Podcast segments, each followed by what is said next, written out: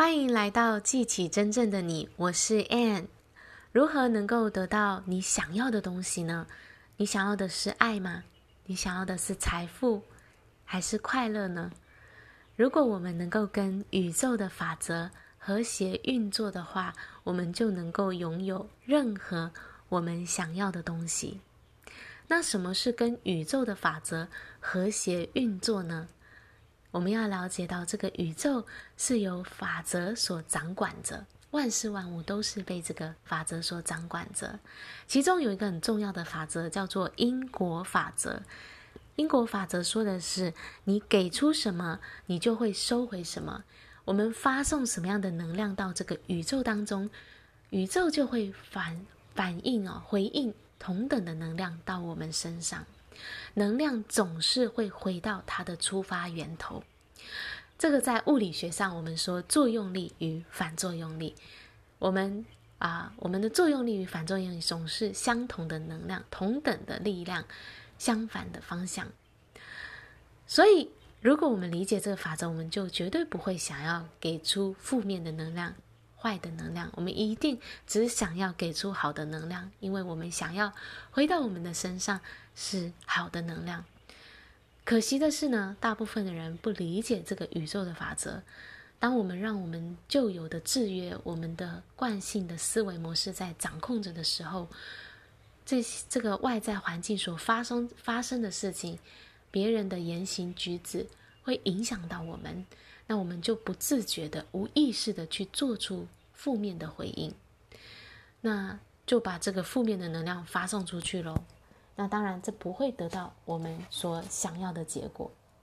那这就是为什么我们必须要理解宇宙的法则。你越理解它，你越觉察到这个宇宙当中的法则的运作的时候，你就不会让自己轻易的给出负面的能量。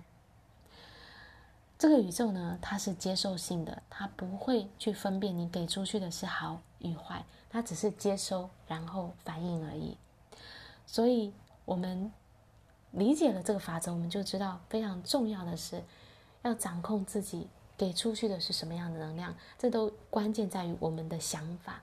我们是正面的想法的时候，我们也会给出正面的能量；我们抱持负面想法的时候，我们会。给出负面的能量，所以我们需要有必要呢，持续的去更新我们旧的思维模式。